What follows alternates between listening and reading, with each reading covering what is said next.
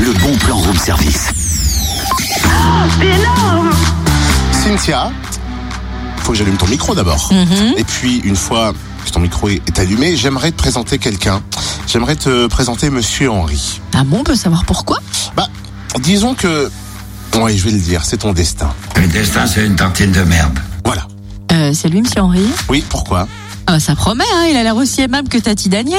C'est un peu ça, c'est un retraité bougon, hein, si tu veux, qui ne peut plus vivre seul dans son appartement parisien à cause de sa santé vacillante. Ah oui, donc totalement le pendant masculin de Tati Daniel. Hein. Et, et alors, euh, pourquoi t'en parles Tu recherches quelqu'un pour s'en occuper Bah, en fait, pour éviter la maison de retraite, son fils lui a proposé de louer une chambre à une jeune étudiante et il a fini par accepter, mais il va se servir d'elle pour créer un véritable chaos familial.